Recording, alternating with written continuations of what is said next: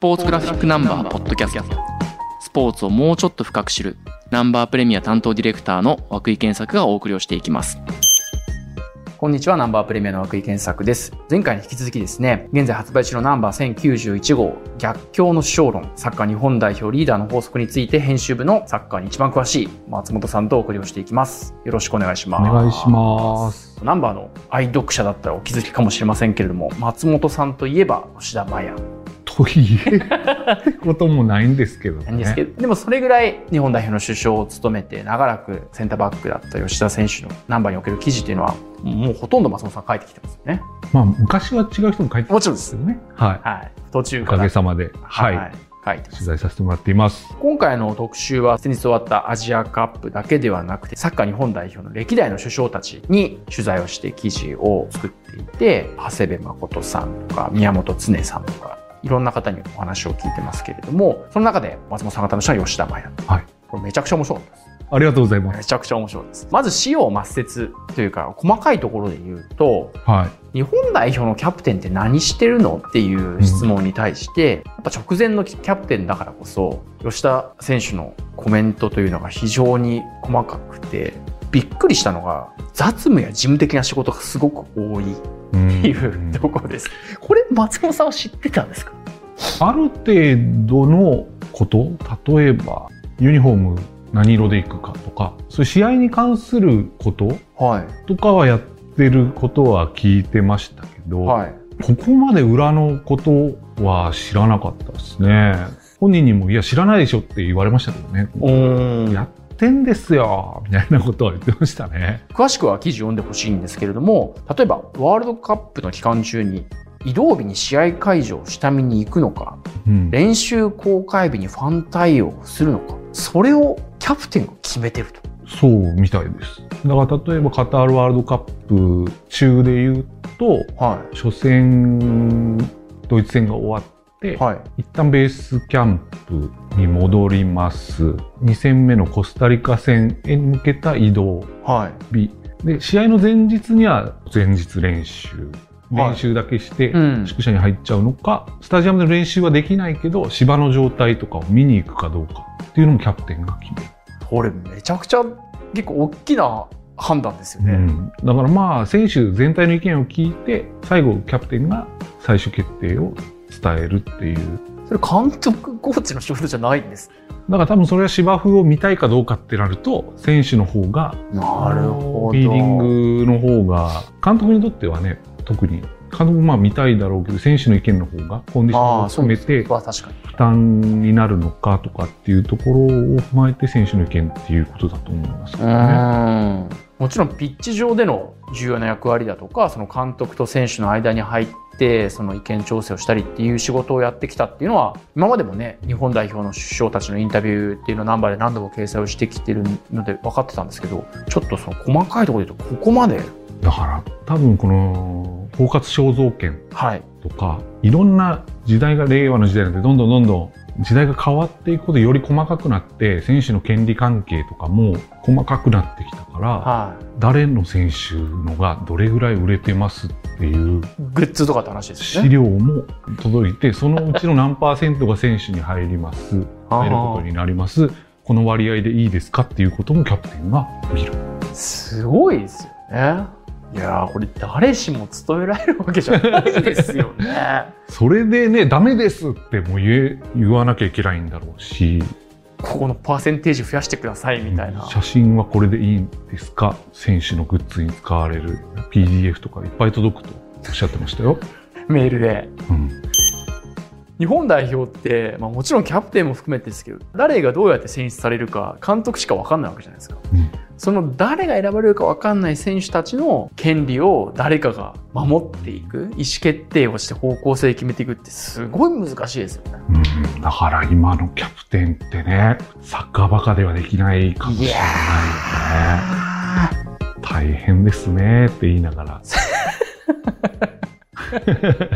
そ そのお茶飲み話するみたいな感じで今回車の中でのインタビューだったの。あ実は年末に帰国してた時だあったので、あなんかいくつかあのテレビ番組とかも出そうそうそうそうそう、なんかぎっくり腰に本になったらしくて、なんと？なんか引っ越し作業で。は それで、取材ちょっと調整待ってみたいなぎっくり腰になっちゃったんで、はい。っていうことだったんだけど、奇跡的な回復力で回りました。明日の8時からやろうみたいになって、ちょっと急遽やったんですけどね。移動する車の中で。そうそうそうそう。なる自主ほど。トレの JFA の有名フィールドはに向かう車内で。い。じゃあ、運転する吉田麻也選手の横に乗ったんですか？マネージャーさんが運転転していて、後部座席。なるほど。はいこれは、確かにそういう話が出てくるのって、面と向かい合うインタビューじゃなく、横に座ってるからこそのなんかね雰囲気感もあった。ととかだとなかなかね、そうですよ込み入ねった。こと雑談になりづらいですよね。うまん。あ、車のドア開いた瞬間、なんでいるのって言われました。いやいやいやいや。あなたのぎっくり腰のせいでしょう。この吉田麻也選手の語るキャプテン論の本質は言葉っていうところにあって、確かにもちろんカタールもそうなんですけどやっぱその前の東京オリンピックのあたりあで僕担当デスクはい。で総集編作らせてもらった時に松本さんに吉田麻也選手の記事を書いてもらったんですけれどもやっぱそれぐらいから言葉が単に調和を目指すとか調整をするだけじゃなくすごい立っているというか一個の言葉として、まあ、タイトルに取りたいような言葉がすごく増えたなという印象があってそれを今キャプテン離れたタイミングでインタビューするとあこれだけ意識して言葉を、まあ、自分の語彙を増やしたりだとか考えを吸収したりしてたんだなっていうのはちょっと離れてる立場の僕からすると意外だったんですけど松本さんはその辺いかがですか？キャプテン就任した時から、やっぱりもうすでにヨーロッパでやっていて、まあ、日本のクラブのキャプテンってやっぱり背中で引っ張る系が多い。はい、でもまあ彼の場合はオランダ、その時はイングランドうんでやっていて、現地のキャプテンっていうのはやっぱりものすごい言葉でうん熱い言葉をガンガン鼓舞してくると。まあそういう姿勢がやっぱり吉田選手自身もいいなと思って自分がキャプテンやるならこうあるべきかなっていうことはもう最初から言っていましたね。うーんだからまあロイ・キーンとかジョン・テリーみたいなキャプテンうんどっちかっていうと魂で言葉でも背中でもプレーでも見せるタイプになりたいっていうことは最初から言っていたんですね。なるほど松本さんから見ててその吉田麻也選手の言葉はやっぱキャプテンになってすぐ変わったのかやっぱ少し時間が置いてからだから今回改めてねこれ原稿にも書いてますけどアジアカップのあの準優勝、は決勝で負けたのは大きかったんだなっていうのが前回のアジアカップ。そうですね。2019年のあそこでやっぱり本人もガラッと変わったっていう結局こういうふうにしたい言葉で熱く引っ張ろうとは思っていても実際の国際大会親善試合じゃなくて、うん1ヶ月間合宿を組んでトーナメントグループステージトーナメント勝ち上がっていく間のチームのキャプテンをやるっていうのは全然違うんだろうなと。なるほどね。だから今回の遠藤選手も多分今回の経験を経て次より自分のこうしたらいいっていうのがどんどん固まっていくのかなとは思いますけどね。今回特集のタイトルは逆境の勝論ですけどうん。まあもちろん優勝してほしかったんですけどやっぱり一つキャプテンっていう一つのポジションに絞っても真剣勝負でうん長い期間チームとして行動して勝負をするっていうのは大きい経験になるのかもしれないですね。涌井さんは結構他の競技は取材するじゃないですか。は例えば駅伝とか強いですけど、例えば箱根駅伝のキャプテンとかい。うん。他の競技のキャプテンとかと違いますか？この今回の特集のサッカーのキャプテンって。なんか似ている部分とそうじゃない部分があって特にその箱根駅伝で分かりやすいんで言うと、やっぱり学生スポーツなんですよね。でだからその4年生がやっぱりチームの中心になるという傾向が強いので、しかも自分の前に3人キャプテンを見てるわですよはいはでそのキャプテンと違う部分同じ部分っていうのをなんかみんな3年間で学びながらなんか1年間の首相をやるなっていう感じもするしよりなんか受け継ぐ意識が学生スポーツだからこそ多いような気はしますね。で箱根駅伝の選手たち意外にあの皆さんだと話するの上手だなってい。うん思うねことメディア通してだとあると思いますけどやっぱキャプテンになって急に言葉が増えるみたいなタイプの選手も多いので。地位がそ地位が人を作るだからそれはやっぱりプロと学生スポーツ違ってもあるんだなと思うしそれ長谷川健太さんも言ってましたよあ本当ですか？特集ではあえてまあもちろんキャプテンシー持ってる人を選ぶこともあるけど、うんうんあえて全然キャプテンシーないうんうん。選手を選ぶこともあるんだ。なるほど、なるほど。それなんでかっていうと、その選手が成長するイコール、もうチームが強くなる。チームの柱だけど、キャプテンシーはない。けどうん、完全にチームの柱。うん。だからこそこの選手が成長すると、キャプテンにすることで成長すれば一気にチームの力が上がる。なるほど。そういう例も結構いっぱいあったとか言ってましたけどね。プロのレベルでもそれってすごいですよね。でもそうか、箱根キャプテンって学生とは思えない。ちゃんとみんな喋りますよね。でも4年生、3年生とかやることもあるの？あります。あ、あるんだ。それは結構分かりやすい例で言うと、日本体育大学が箱根駅伝に10年ほど前に優勝してるんですけど、その年っていうのは3年生が、服部翔太君っていう3年生のエースがキャプテンになって、ある意味4年生に奮起を逃したわけですよ。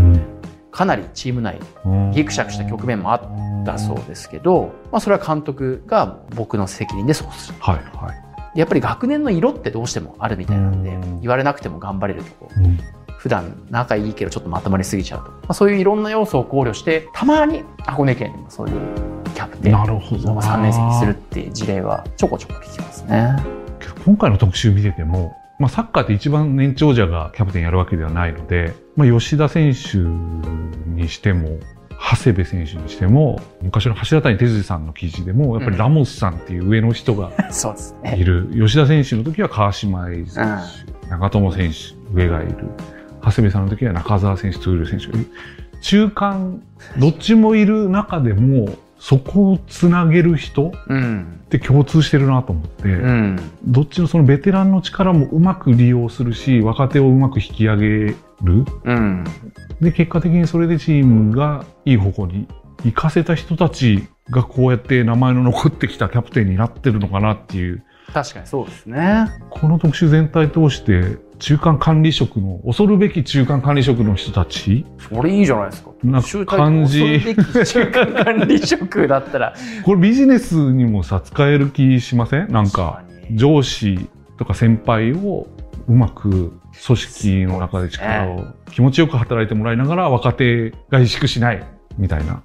全会会社員がうんちょっと自分の、ね、手を当てたくなるような松本さんの言葉ですい。やけどなんかそう、こう当てはめて読んでいくと面白い気がしあそうですねますよね。確かに自分の組織に。ありがとうございます。それではそのちザ中間管理職とも言える長谷部誠さんの話をちょっと次はしていきたいと思います。はい今回はこれで終わりにしたいと思います。ありがとうございます。ありがとうございました。